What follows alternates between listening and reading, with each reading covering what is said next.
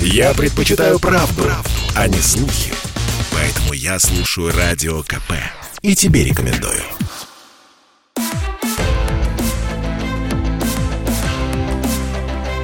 Исторические хроники с Николаем Сванидзе на Радио КП. Год 1949. 29 августа взорвана советская атомная бомба. Люди ядерной физики – это верхушка советской научной элиты. Просто новая советская послевоенная элита. Они по максимуму возможного в СССР интеллектуально свободны. Сначала, до войны, они свободны, потому что власть не проявляет к ним интереса, им удается идти в русле мирового научного процесса. Потом, После войны возникает уникальная ситуация. Власть нуждается в их интеллектуальной свободе, потому что именно от нее зависит создание атомной бомбы. Естественно, в квартирах всех участников атомного проекта установлены прослушки.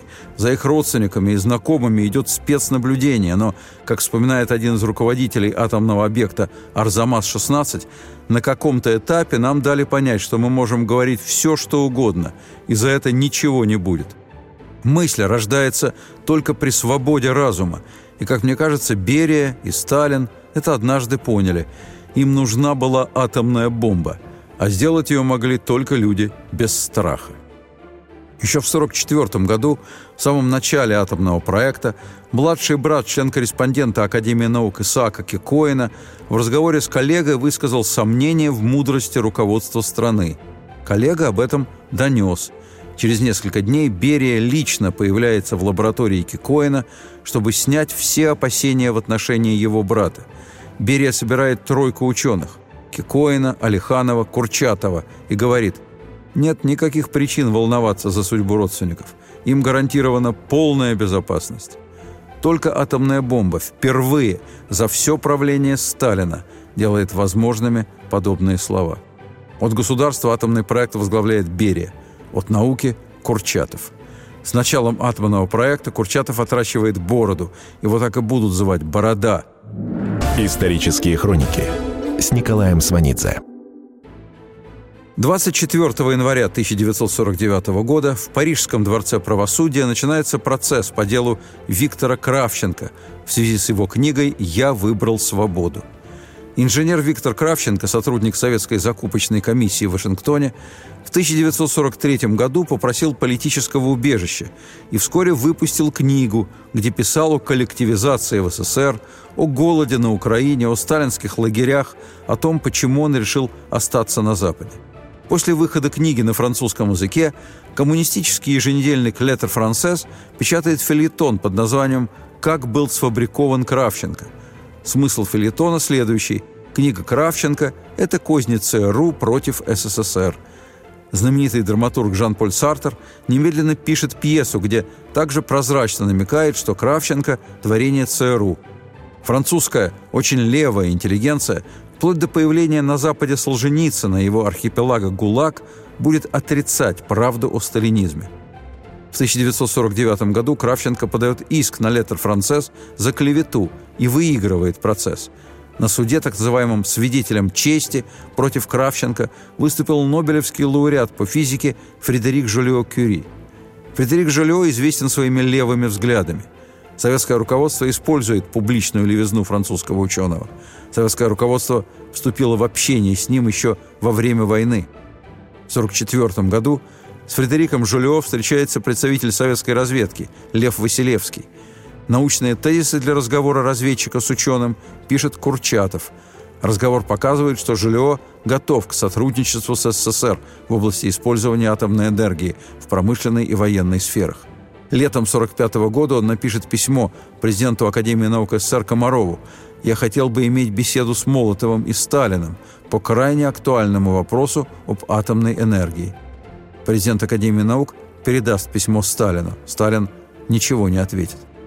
В сентябре 45-го, после американской атомной бомбардировки Хиросимы и Нагасаки, Берия подготовит для Сталина письмо с анализом предложения Жильо о сотрудничестве. Профессор Жильо и его сотрудники были бы полезны нам, если бы возможно был их переезд в СССР для постоянной или длительной работы в СССР. Однако выяснилось, что профессор Жильо предполагает сотрудничество в форме взаимных консультаций. Предлагаемая Жильо форма сотрудничества неприемлема ввиду секретности работ по урану. Четыре десятилетия, вплоть до начала Второй мировой войны, в развитии ядерной физики главенствовал научный интерес. Политики не было. Это направление в науке развивается на редкость быстро. Можно сказать, оно модное и, главное, интернациональное. Движение, которое приведет к созданию атомной бомбы, представлено мировой космополитической компанией ученых. Беккерель, Мария и Пьер Кюри, Резерфорд и Содди, Чедвик, Кокрофт и Уолтон, Энрико Ферми, Ирен и Фредерик Жолио Кюри, Бор и Уиллер, Дирак, Вайскопф. В декабре 1938 в этот ряд входят Отто Ган и Фриц Штрасман из Берлинского института Кайзера Вильгельма. Еще до того, как опубликована их статья в номере «Динатур Виссеншафтен» о результатах бомбардировки ядра урана нейтронами, Отто Ган сообщает об эксперименте в письме к своей сотруднице Элизе Мейтнер, которая бежала из Германии после принятия там антисемитских законов и живет в Швеции. Элиза Мейтнер показывает письмо своему племяннику, физику Отто Фришу, который приехал к ней на рождественские каникулы. Фриш тоже бежал от нацистов и теперь работал в институте Нильса Бора в Копенгагене. Они, то есть Отто Фриш со своей тетушкой, ходят на лыжах и бесконечно обсуждают проблему. Их вывод – распад ядра урана под действием нейтронов – новый тип ядерной реакции. Они называют ее «деление». Фриш возвращается в Копенгаген и извещает обо всем Нильса Бора – Бор поражен настолько, что едва не опаздывает на пароход, отправляющийся в Швецию. Оттуда Бор должен ехать в Штаты, где собирается провести несколько месяцев в Институте прогрессивных исследований. Там работает Эйнштейн, бежавший из Германии. Великий Эйнштейн в Германии уже объявлен главарем еврейской физики. Бор еще на пути в Штаты, когда Отто Фриш в Копенгагене повторяет опыты Гана и Штрасмана – Новость об открытии распространяется по миру. От Бора в Нью-Йорке об этом узнает Энрико Ферми. Итальянец Ферми работает в Штатах, у него жена еврейка, и он вынужден был уехать из фашистской Италии. В лаборатории Ферми в тот же вечер проводят такой же эксперимент, что и Фриш в Копенгагене. Ферми с Бором выезжают в Вашингтон на конференцию по ядерной физике. Бор рассказывает о состоявшемся открытии.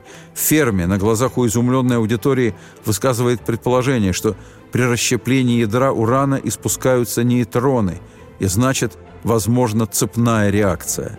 Это конец января 1939 В 1938 году английский физик-ядерщик Отто Фриш делает вывод.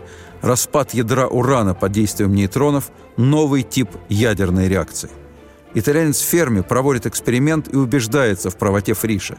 В марте 1939-го венгерский физик еврейского происхождения Леос Циллард эмигрировавший в США, ставит эксперимент и убеждается в правоте предположения Ферми. Независимо тот же эксперимент ставит группа Фредерика Жолио в Париже. Причем французы на 1939 год имеют все шансы первыми перейти к практическому использованию ядерной энергии. Фредерик Жолио получает финансирование своих исследований и после некоторых сомнений патентует свои работы. Один из пяти патентов на конструкцию урановой бомбы. Даже обсуждается предложение о пробном взрыве в Сахаре.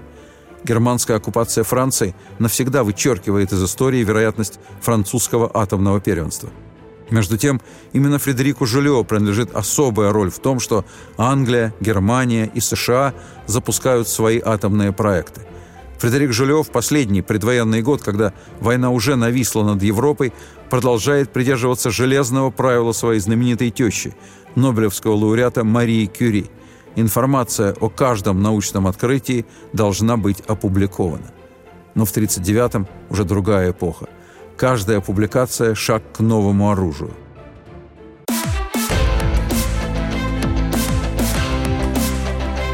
Исторические хроники с Николаем Сванидзе на радио КП. Фредерик Жулё в последний послевоенный год – когда война уже нависла над Европой, продолжает придерживаться железного правила своей знаменитой тещи, Нобелевского лауреата Марии Кюри. Информация о каждом научном открытии должна быть опубликована. Сциллард просит Фредерика Жюльо приостановить публичное оповещение о результатах исследований. Жюльо не прислушивается. 22 апреля 1939 года в журнале Nature выходит его статья, в которой черным по белому написано, что цепная реакция возможна. На французскую статью реагируют англичане. Урановой проблемой в Англии начинает заниматься Комитет по научным изысканиям по противовоздушной обороне при Министерстве авиации. Вскоре создается комитет МОД, который будет курировать непосредственно английский атомный проект. В Германии проект исследований по делению ядер утверждается в сентябре 1939-го. Физический институт Кайзера Вильгельма переподчиняется военному министерству. Все публикации по проблеме запрещаются. В Штатах 2 августа 1939 года Альберт Эйнштейн по поручению своих коллег пишет письмо президенту Рузвельту, в котором предупреждает о том, что Германия начала движение к атомной бомбе. В октябре 1939-го в США создается Урановый комитет. Ведущие американские ученые редакторы основных научных журналов принимают решение о добровольном прекращении публикаций о делении. В Советском Союзе в это время физики открыто публикуют свои работы – ни сами советские ученые, ни государство не чувствуют необходимости в каких-либо ограничениях. В СССР не бегут физики из Германии. У нас нет тревоги по поводу того, что нацисты могут создать атомную бомбу. Мало того, заключение пакта Молотова-Риббентропа о дружбе с гитлеровской Германией делает разговор о немецкой бомбе вообще недопустимым, противоречащим государственной политике – Сталинская официальная дружба с Гитлером вносит в ядерную физику элемент беспечности. Она не позволяет вовремя мобилизовать ученых на решение прикладных задач, в то время как Англия и США уже отдают себе отчет в неотложности этих задач. Как следствие пакта Молотова-Риббентропа начинается наше отставание в ядерной сфере. Кроме того, После заключения договора СССР с гитлеровской Германией западные физики прекращают обмен научной информацией с советскими коллегами в самой чувствительной области науки. Договор Сталина с Гитлером наносит удар по советской ядерной физике в тот самый момент, когда в мире эта наука делает огромный интернациональный антифашистский рывок. О бомбе в руках Гитлера Сталин не думает. Он заинтересуется бомбой, когда она появится у Соединенных Штатов. Исторические хроники с Николаем Сванидзе. О делении урана советские ученые узнают с некоторым опозданием. Большой террор 1937-1938 годов означал не только физическое уничтожение, в том числе и людей советской науки.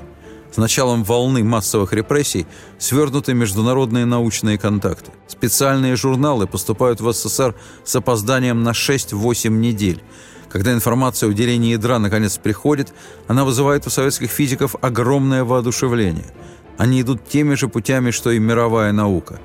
Все в будущем знаменитые имена советского атомного проекта уже на поверхности. Курчатов с 1932 года возглавляет отдел ядерной физики в Ленинградском физтеке у Йоффе. У Курчатова в отделе начальники лабораторий Абрам Алиханов, Лев Арцемович, Дмитрий Скобельцин. Все трое будущие академики – Сотрудник Курчатова Флеров и его коллега из радиового института Петр Жак в Москве на станции метро «Динамо» проводят эксперимент по спонтанному делению и первыми доказывают явление, предсказанное Бором и Уиллером. Из физтеха Йоффа выделяется Институт химфизики. Его возглавляет друг Петра Капицы Николай Семенов, будущий Нобелевский лауреат. В этом институте Харитон и Зельдович, будущие академики – под влиянием работ Харитона и Зельдовича физики Маслов и Шпиналь в октябре 1940 года подают в Бюро изобретений Народного комиссариата обороны СССР секретную заявку на изобретение об использовании урана в качестве взрывчатого и отравляющего вещества. В 1940 году заявка получает отрицательный отзыв – Большинство советских ученых в это время к использованию ядерной энергии относятся скептически. Как ни странно, куда более практично на эту проблему смотрят ученые старшего поколения. 12 июня 1940 года на имя заместителя председателя Совета народных комиссаров Булганина пишут письмо знаменитый русский ученый, академик Вернадский, его друг, директор Ленинградского радиового института академик Хлопин и выдающийся минеролог, академик Ферсман – все они принадлежат к русской дореволюционной академической науке. Именно они в 1940 году пишут в правительство. Мы полагаем, что уже назрело время, чтобы правительство приняло ряд мер для технического использования атомной энергии, что обеспечило бы Советскому Союзу возможность не отстать от зарубежных стран. Важность вопроса об использовании атомной энергии вполне осознается за границей, и по поступающим оттуда сведениям в Соединенных Штатах Америки и Германии лихорадочно ведутся работы по этой проблеме, и на них ассигнуются большие средства. Интересно, что именно послужило толчком к написанию письма? Эта ситуация как нельзя полно характеризует изоляцию, в которую загнана советская наука. 5 мая 1940 года газета «Нью-Йорк Таймс» на первой странице публикует статью Уильяма Лоуренса под заголовком «Наука открыла громадный источник атомной энергии». Автор пишет «Раз» об авангардных работах в Колумбийском университете, столько что впервые полученными образцами урана-235, и говорит, что эти работы окажут колоссальное влияние на исход войны в Европе. Два. Автор статьи говорит о работах по урану в Германии. Каждому немецкому ученому, физику, химику, инженеру приказано посвятить себя только этой работе. Сын академика Вернадского, Георгий, давно эмигрировавший из СССР, на момент выхода статьи преподает историю в Ельском университете. Он, зная об интересе отца к урановой проблеме, вырезает статью и отправляет ее в письме в СССР. Академик Вернадский получает письмо от сына, будучи в подмосковном академическом санатории «Узкое». Вернадский поражен полученной информацией. Он буквально бежит к Хлопину, который здесь же, в Узком – вот по мотивам этой полученной газетной статьи они немедленно пишут письмо в правительство и в Академию с требованием срочной разведки залежей урана. 26 июня 1940 года газета «Известия» публикует информацию о создании «тройки». Это традиционная для советской системы форма организации труда. Так вот, на сей раз «тройка» состоит из Вернадского, Хлопина и Ферсмана – Сыну в США Вернадский пишет «Спасибо за вырезку из «Нью-Йорк Таймс» об уране. Это было первое известие об этом открытии, которое дошло до меня и до Москвы вообще». Летом 1940 года образована комиссия по урану при Академии наук. Это решение оформлено постановлением ЦК. Вернадский в записных книжках дает собственное объяснение этому партийному решению. 29 августа 1940 года, через год после подписания договора о дружбе между СССР и гитлеровской Германией, академик Вернадский пишет «Гитлер предложил Сталину и Молотову организовать обмен научными достижениями в области науки между Германией и Советским Союзом. Послана комиссия от НКВД с самим Берией. По-видимому, пока не дошло до трагедии. Может быть, и постановление ЦК партии об уране связано с предложением Гитлера пишет академик Вернадский. То есть Вернадский предполагает, что советская комиссия ездила в Германию в связи с урановой проблемой. Если это так, если великий ученый был прав, то путь Берии к руководству советским атомным проектом начинался с опыта атомного сотрудничества с гитлеровской Германией. Много лет спустя, в 60-е годы, создатель ядерного центра в Дубне, член-корреспондент Академии наук Мещеряков, прочитав записные книжки Вернадского, скажет – как это важно, с каким недоверием директор Радиева института Виталий Григорьевич Хлопин относился к Берии, как он препятствовал попыткам Берии учинить расправу над его сотрудниками. Там были евреи. Когда в 46-м, в марте, было получено указание Берии, тогда уже главы атомного ведомства, очиститься от этих шести человек, Хлопин посмотрел на этот список своими подслеповатыми глазами, взял ручку и написал первым «Хлопин», и говорит «Пожалуйста, но меня вместе с ними». А без Хлопина не могли обойтись. Он был единственный крупный радиохимик, который знал толк в этой проблеме. Ведь в урановой проблеме после открытия деления ядра все остальное – это технология. Проблемы химического выделения, проблемы металлургии. И Хлопину тут были все карты в руки. Ситуацией Берия-Хлопин дело не ограничится. Год 1949. В 1949-м ведущие советские физики Йоффе, Ландау, Леонтович, Зельдович, Харитон, Капица, Френкель, Мандельштам названы космополитами, то есть приспешниками буржуазной идеалистической науки, и значит антипатриотами.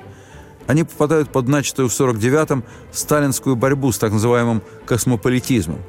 На общечеловеческом, не сталинском языке космополит – это гражданин мира – это понятие существует со времен античности, оно изначально позитивно по смыслу и давно уже почетно. Оно свидетельство личных заслуг перед человечеством. В годы сталинского заката Иностранное слово «космополит», смысл которого неизвестен большинству населения, посредством пропаганды получает совершенно другое значение. Космополит воспринимается населением как одно из государственных обозначений этнических евреев. Это естественно, потому что в качестве космополитов фигурируют сплошь люди с еврейскими фамилиями. Но космополитами могут быть не только евреи. Ими могут быть просто представители интеллигенции любой национальности, которые в силу профессиональных, скажем, научных интересов опосредованно связаны с западным миром. То есть всякого человека умственного труда следует подозревать в космополитизме, а значит и в том, что он не любит Родину. Тем самым разжигается не только национальная, но и в очередной раз социальная ненависть.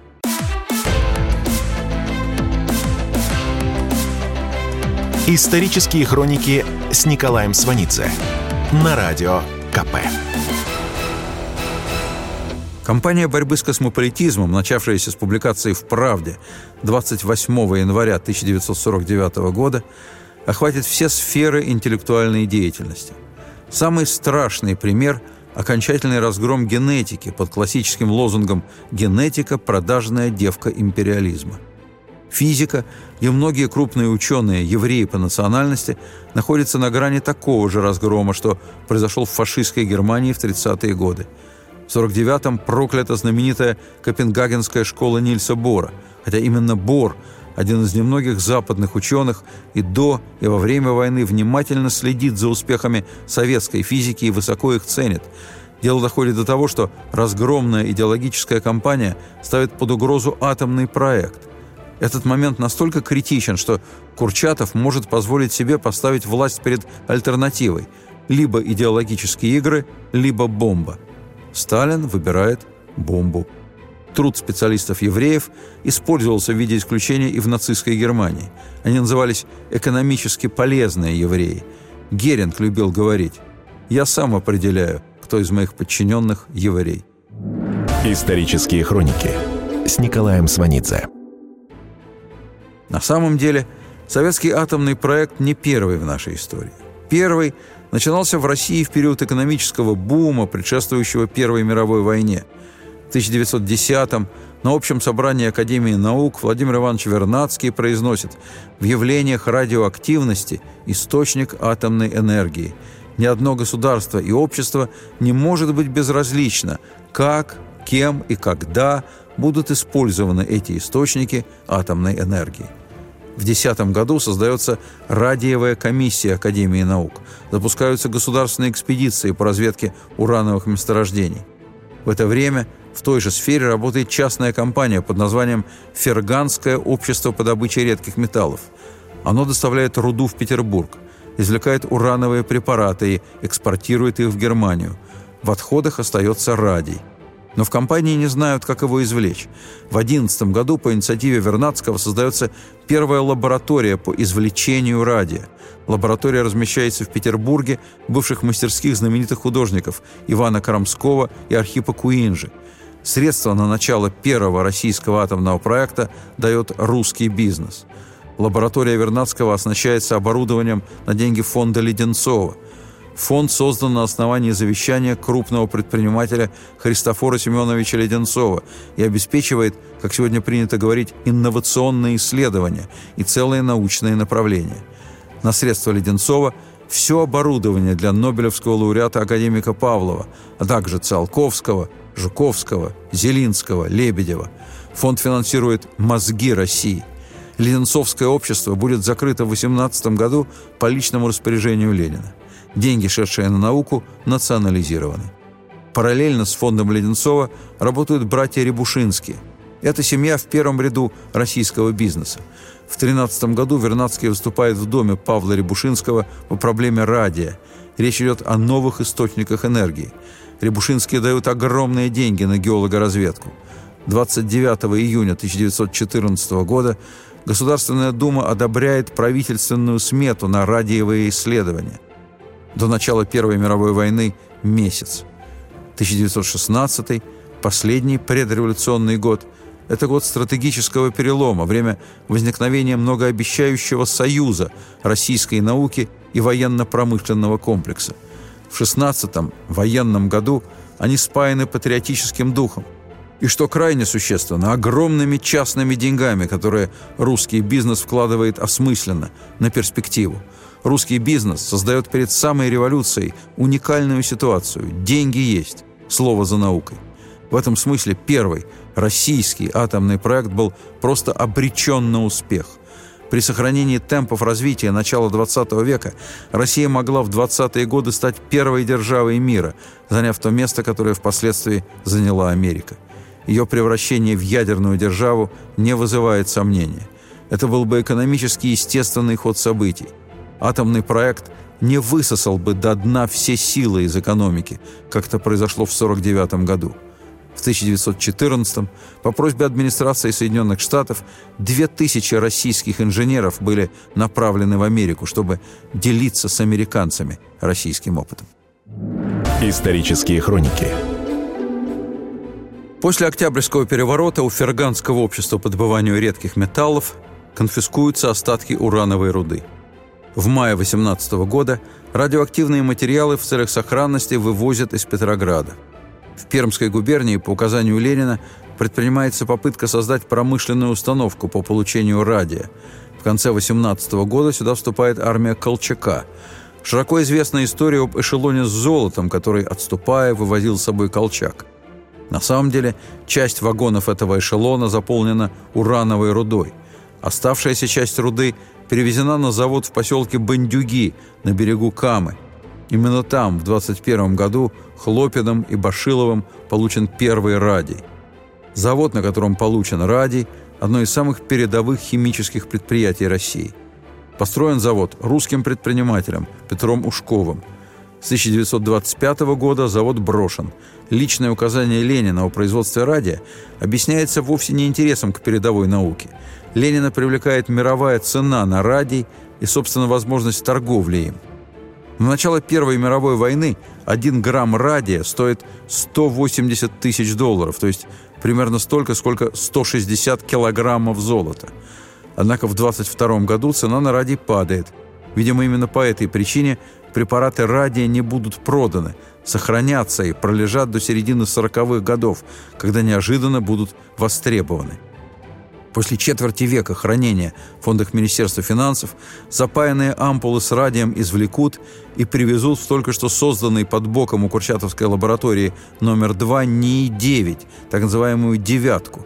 Здесь из непроданного Лениным радия по заданию Курчатова и Хлопина на установке в сарае под руководством Зинаиды Ершовой, проходившей в 1936 году стажировку в Институте Марии Кюри в Париже, будет получен полоний. Из него будет сделан нейтронный взрыватель для первой советской атомной бомбы. Здесь же, в этом институте, в 1947-м будет разработана технология получения плутония, главные начинки бомбы. Уран для получения плутония облучают в реакторе у Курчатова – а производят этот уран под Москвой в городе Электросталь, заняты урановым производством немецкие специалисты, вывезенные в 1945 году из Германии. Руководит работами доктор Риль, уроженец дореволюционного Петербурга. Работают они на обогатительном заводе, построенном в 1916 году представителем большого российского бизнеса Николаем Второвым. Зинаида Ершова была замужем за его племянником, физиком – на вопрос, чем бы она занималась, если бы не революция, она отвечала тем же, чем и сейчас – урановой проблемой. Исторические хроники с Николаем Сванидзе. В 1941 году Англия лидирует в исследованиях по бомбе. В секретном отчете речь идет уже и об урановой, и о плутониевой бомбах. Вывод – атомная бомба может быть создана еще до окончания войны. Потом американцы делают рывок и выходят вперед – полномасштабные работы по созданию атомной бомбы, знаменитый Манхэттенский проект, начат в июле 42-го. В 43-м, во время встречи Рузвельта и Черчилля, согласовано участие англичан в Манхэттенском проекте. Британские физики переезжают в Штаты. С сентября 41 года НКВД начинает получать детальную информацию о ходе работ в Великобритании. Источники этой информации – Джон Кернкросс и Клаус Фукс. Вплоть до весны 42 года – Советские власти никак не реагируют на стратегическую информацию. Им не до бомбы. СССР, катастрофически не готовый к германскому нападению, переживает самый тяжелый, трагический период войны. В 1942 в марте Берия напишет записку Сталину. Основной смысл – проблема атомной бомбы англичанами решена. Начинаются консультации с учеными. В конце 1942 Сталин решает возобновить ядерные исследования. Курчатова отзывают с фронта, где он ведет работы по размагничиванию боевых кораблей. В конце года он в Москве вместе с Алихановым и Кикоином. Их просят представить информацию о возможности создания бомбы и времени, необходимом для ее производства. В начале 43-го Курчатов встречается с Молотовым. Молотов вспоминает. «Был у меня самый молодой и никому еще неизвестный Курчатов. Я его вызвал, поговорили. Он произвел на меня хорошее впечатление». 10 марта Курчатов утвержден научным руководителем проекта. Молотов продолжает. «Я решил дать Курчатову материалы нашей разведки. Курчатов несколько дней сидел у меня в Кремле над этими материалами. Где-то после Сталинградской битвы в 43 году. То есть до этого момента правительство консультировалось с учеными, не показывая им материалы, которые имели решающее значение.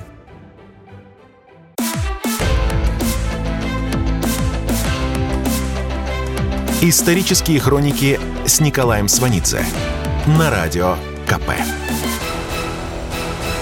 10 марта 1943 года Молотов утвердил Курчатова научным руководителем атомного проекта. Курчатов под грандиозным впечатлением от увиденных им материалов советской разведки. Главный вывод – из материалов разведки следует, что для решения урановой проблемы требуется значительно меньше времени, чем полагали советские ученые, не знающие о том, что делается за границей. Об этом Курчатов пишет подробную записку на имя Первухина, зампредседателя Совнаркома. Ее суть – следует двигаться не к урановой, а к плутониевой бомбе. Эти две курчатовские записки – базовые для запуска советского атомного проекта. Они говорят о том, что Курчатов, менеджер, уже готов к работе. И еще о том, что Курчатов, ученый, восхищен высочайшим качеством работы своих зарубежных коллег. Молотов представит Курчатова Сталину.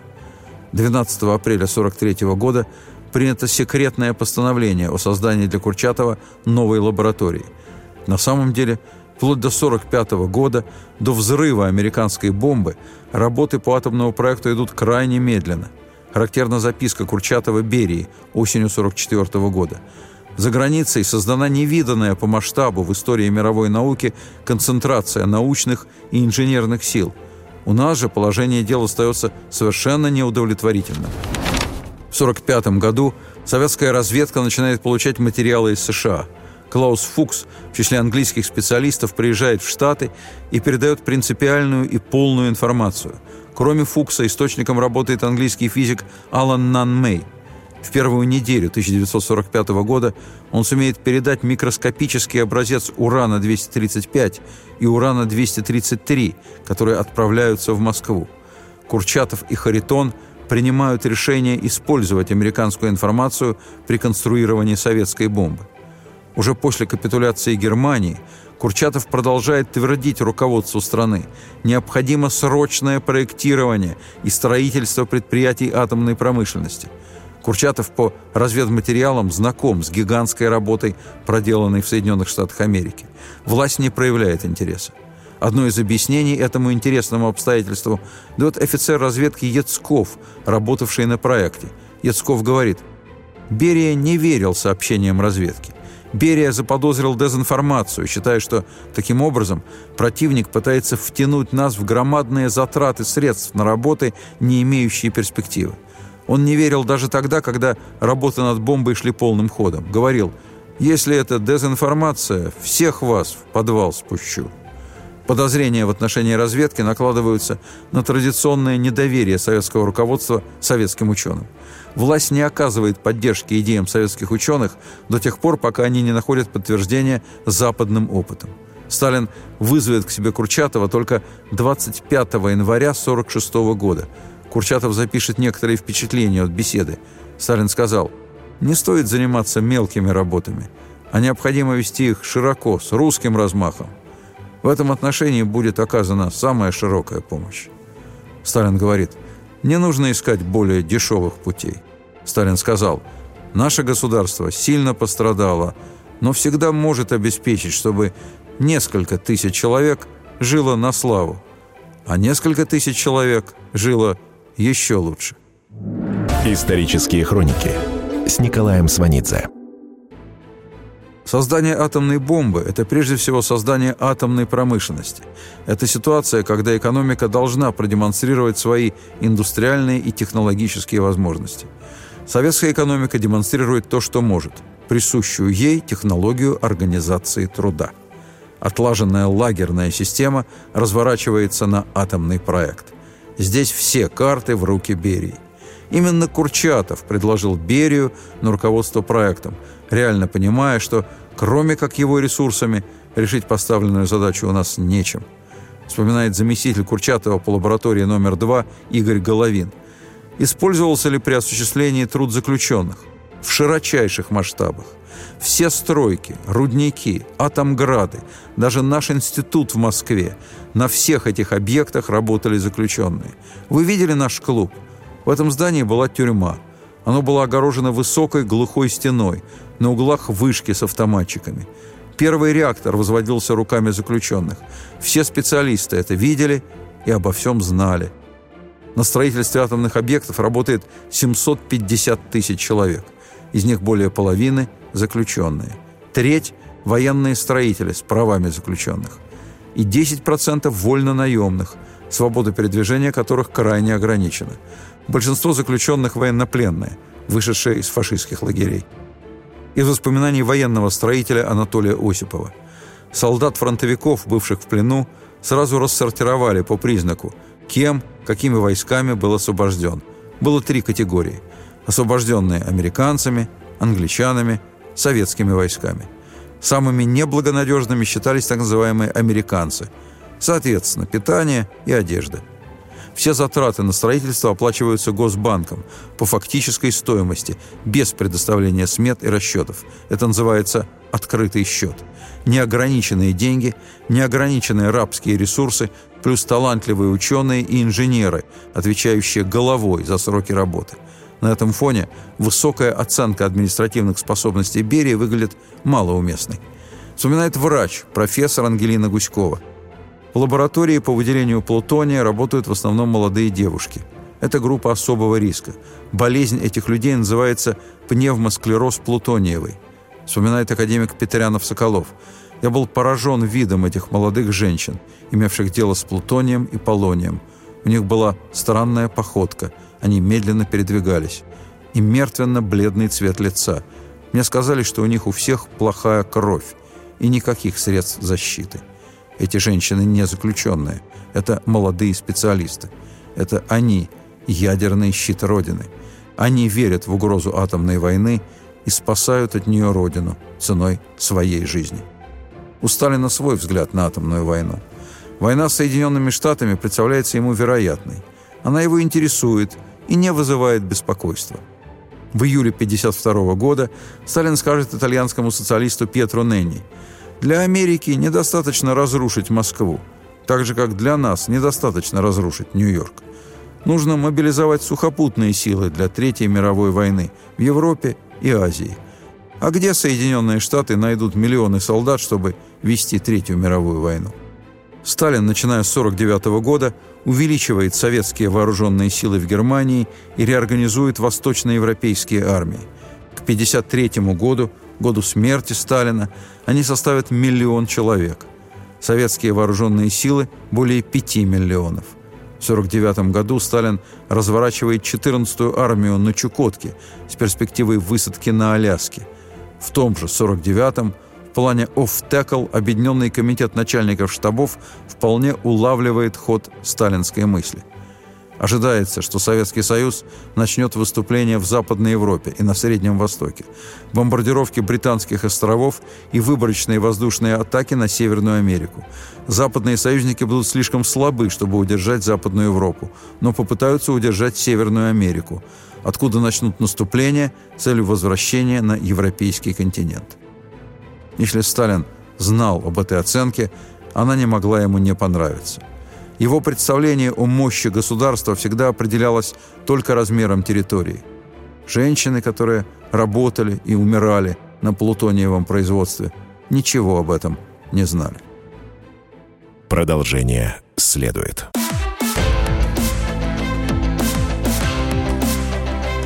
Исторические хроники с Николаем Сванидзе на радио КП.